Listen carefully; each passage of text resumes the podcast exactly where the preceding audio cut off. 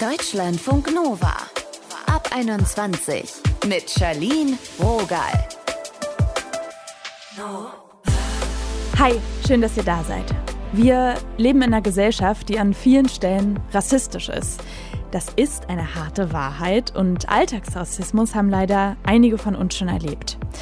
Wenn rassistische Sprüche von jemandem kommen, den wir bisher richtig gerne mochten, dann ist das besonders heftig. Lasst uns heute darüber sprechen. Das machen wir mit einer bikulturellen Therapeutin und mit Jasmin. Sie ist eine Deutschlandfunk Nova-Hörerin und sie ist selbst von Rassismus betroffen. Noch kurz vorab, wir haben den Namen auf ihren Wunsch geändert. Hi. Hi. Welche Situation hast du erlebt? Was ist passiert? Nimm uns doch mal mit. Also eine sehr gute Freundin von mir ist seit zwei Jahren mit ihrem Freund zusammen und das war von Anfang an etwas schwierig, die ganze Beziehung, also vor allem zwischen mir und ihm. Und ähm, ja, dann kamen so die ersten blöden Sprüche und Kommentare, die ich als rassistisch empfunden habe. Und äh, das hat sich so zugespitzt, als dass wir heute deswegen nicht mehr befreundet sind. Das klingt erstmal total heftig. Ich weiß, ihr wart auch richtig lange befreundet, ne? Fast zehn Jahre, du und deine Freundin. Wie war das denn? Hast du sie oder ihn da mal drauf angesprochen? Ja, also am Anfang habe ich sie drauf angesprochen, weil ich dachte, sie ist noch so verliebt und sieht das alles noch nicht und sie sollte das wissen und sehen und sie hat sich sehr, sehr schwer getan, damit es irgendwie anzunehmen und hat das abgetan als, ähm, er versucht nur lustig zu sein, er versucht bei euch anzukommen. Oh. Und dann ähm, hat sie sich immer wieder vor ihn gestellt, also im Sinne von, sie hat ihn in Schutz genommen. Mhm. Und dann hatten wir das aktiv besprochen in einem Gespräch, wo wir gesagt haben, so geht es nicht mehr weiter, wir reiben uns da total aneinander ab und haben da eben dann ausgemacht, dass wenn nochmal sowas kommt, dass ich ihn doch direkt ansprechen soll. Mhm. Ich kenne ihn gar nicht so gut, dazu kam es einfach nie, weil das so von Anfang an so ein bisschen zwischen uns stand. Und dann ergab sich eine Situation und da habe ich ihn angesprochen auf der Straße, weil das für mich so eindeutig grenzüberschreitend war. Mhm. Und das war der Moment, wo sie sich dann vor ihn gestellt hat und gesagt hat, dass ähm, ich total übertreibe und das dann auch im Nachhinein noch die Konsequenz nach sich gezogen hat, dass wir da überhaupt nicht auf einen Nenner kamen. Wie war das für dich in dem Moment? Total schockierend, weil man ist so lange befreundet und man hat das Gefühl, man kennt jemanden und man kann darauf vertrauen, egal was ist, dass diese Person einfach hinter einem steht und sie kennt meinen Lebensweg, sie weiß, wie oft ich schon Rassismus erleben musste. Ich habe sie eigentlich immer als feinfühlig, was das Thema angeht, wahrgenommen und mhm. dass sie dann plötzlich für einen Mann und für ihre erste große Liebe da so blind geworden ist, das hat mich sehr geschockt und einfach total enttäuscht sehr nachvollziehbar. Hat er dazu denn irgendwas gesagt? Also zu dem Kommentar, den mhm. er gebracht hat, äh, wo ich ihn konfrontiert hatte, mhm. hat er im Nachhinein, als er, ich denke mal, auch einfach gemerkt hat, wie das hochgebrodelt ist, hatte er dann gesagt, er hat das eigentlich als Kompliment gemeint und das war gar nicht so ähm, rassistisch gemeint, wie ich das jetzt aufgefasst hätte. Und hat da so ein bisschen die Tatsachen verdreht. Was hat es mit dir gemacht? Ähm,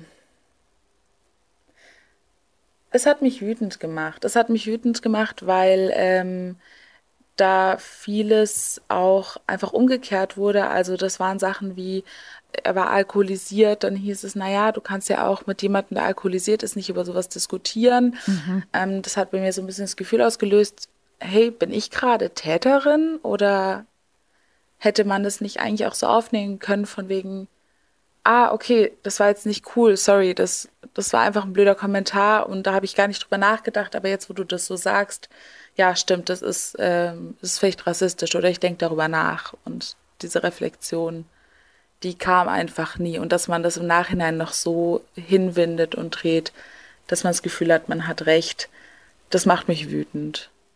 Was hättest du dir da von deiner Freundin gewünscht? Ja, tatsächlich einfach in dem Moment dass sie entweder uns beide voneinander trennt und sagt, hey, ihr beiden, wir machen jetzt hier einen Cut, das ist gerade nicht die richtige Situation, oder dass sie sich raushält und das einfach uns beide miteinander aushandeln lässt.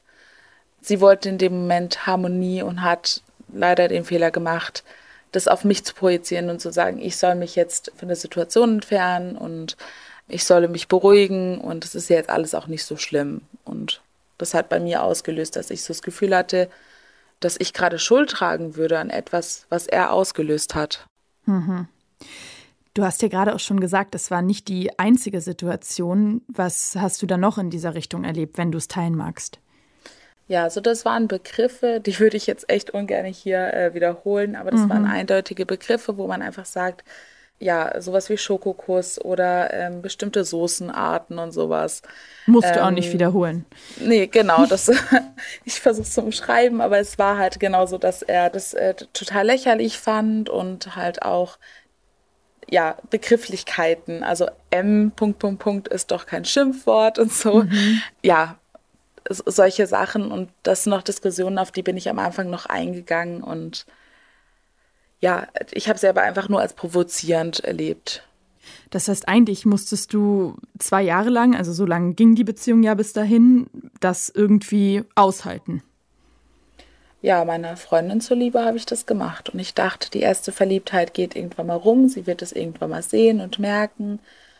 Aber das ist nicht eingetroffen. Hast du denn von anderen irgendwie mal Zuspruch bekommen oder wart ihr eher so ein Dreiergespann? Also mit ihm war ich nie wirklich gut oder mm. befreundet oder sonst irgendwas. Wir sind eine größere Clique. Da gibt es schon auch Unstimmigkeiten mit dieser Person. Aber ja, bezüglich auf das Thema wurde mir schon gesagt, ja, zum Teil können sie es verstehen, aber zum Teil haben sie auch das Gefühl, dass ich in meiner Haltung etwas ähm, extremer geworden bin und dass sie das nicht so ganz verstehen können. Ich muss jetzt mal so direkt fragen, wo holst du dir denn dann Empathie her? Tatsächlich in meiner Community. Also ich habe da ähm, inzwischen einfach wieder mehr Kontakt mit Menschen, die auch POCs sind. Mhm. Und äh, wenn ich denen das erzähle, die finden das alle so eindeutig rassistisch und die bestärken mich und geben aber auch kritische Rückmeldungen und sagen auch, hey, guck mal, da kannst du so und so vorgehen oder da musst du dich doch überhaupt nicht rechtfertigen. Das sind Sachen, die helfen mir dann einfach auch gut damit umzugehen. Also mir geht es gar nicht darum, einen Ego-Push zu bekommen, sondern den Umgang damit einfach, ja, zu schaffen. Und das ist gerade super schwierig, wenn die ganz engen Freunde das gerade nicht leisten können. Es hört sich auch wirklich überhaupt nicht nach Ego-Push an. Was bedeutet das denn für dich, dass die Community dich da so unterstützt? Ja, das ist nicht nur Empathie, sondern das ist wirklich auch dieses, sie haben es selber erlebt. Hm. Sie verstehen, was es bedeutet, wenn man mit dem Nachnamen einfach keine Wohnung bekommt, wenn man eine Ausbildung nicht bekommt, weil man die falsche Religionszugehörigkeit hat und, und, und. Wenn man das selber erlebt hat, dann ist das was ganz anderes, wie wenn man vielleicht von außen draufschaut und sagt, ja, okay, das verstehe ich oder da kann ich empathisch sein. Wenn man das selbst erlebt hat, ist das schon mal eine, nochmal eine ganz andere Perspektive. Was macht denn diese Erfahrung mit dir in Bezug auf andere Freundschaften? Ich glaube, das hat bei mir ganz viel an Vertrauen kaputt gemacht. Ich war mir eigentlich immer sicher, dass das eine Freundschaft ist, die wird sehr, sehr lange halten. Und ich war mir vor allem sicher, dass diese Freundschaft eine Beziehung überstehen wird. Also ich dachte niemals, dass es eine Mannschaft sich zwischen uns zu stellen. Ich glaube, in Zukunft da wieder Vertrauen zu fassen, es könnte sein, dass es schwieriger ist und vor allem, ich glaube, ich werde in Zukunft mehr darauf achten, wie da die Einstellungen der Menschen sind, mit denen ich mich abgebe und ja, nicht nur oberflächlich, sondern ich will sicher gehen, dass mir sowas nicht nochmal passiert. Tut mir auf jeden Fall leid, dass du das erleben musstest und ich finde auch sehr nachvollziehbar, dass so dein Fazit ist. Ja, Dankeschön. Danke für deine Offenheit und das Gespräch. Vielen Dank. Deutschlandfunk Nova wenn jemand in unserem Freundinnenkreis einen rassistischen Spruch raushaut und niemand was sagt, dann ist das schmerzhaft, besonders wenn jemand in der Gruppe selbst von Rassismus betroffen ist. Wie wir mit solchen Situationen umgehen können, das habe ich mit Myrie Kors besprochen. Sie ist bikulturelle Therapeutin. Hallo. Hallo. Lass uns doch gleich mal einsteigen mit einer Beispielsituation. Eine sehr gute Freundin äußert sich, während wir mit der Clique abhängen, rassistisch. Was ist wichtig, in diesem Moment zu kommunizieren? Als weiße Person oder jetzt als die Betroffene? Lass uns gerne sowohl als auch sagen. Als Betroffene würde ich empfehlen, einfach zu gucken, wie ist die Tagesform? Kann ich jetzt da in die Situation reingehen? Habe ich die Kapazitäten? Sind meine Ressourcen gerade wunderbar stark gefüllt? Weil eine Reaktion meistens eine Gegenreaktion auslöst. Es bleibt dann nicht unbedingt bei der Information, mhm. dass das jetzt nicht in Ordnung war. Deswegen macht es manchmal Sinn, einfach kurz abzuwarten und nicht gleich vorzupreschen und zu gucken, wie reagiert die Gruppe.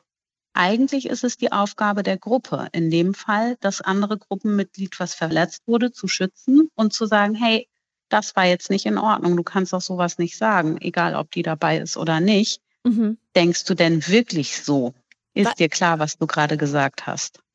Das heißt, was kann ich genau machen, wenn die Person sagt, sie kann nicht nachvollziehen, dass es eine rassistische Äußerung gab? Dann ist es wichtig, die Person aufzuklären, hey, aus diesen und jenen Gründen ist das eine rassistische Äußerung und nicht in Ordnung. Es gibt ja auch gerne mal die Gegenreaktion, Mann, jetzt sei noch nicht so, sieh's mal nicht so eng. Wie können wir darauf reagieren?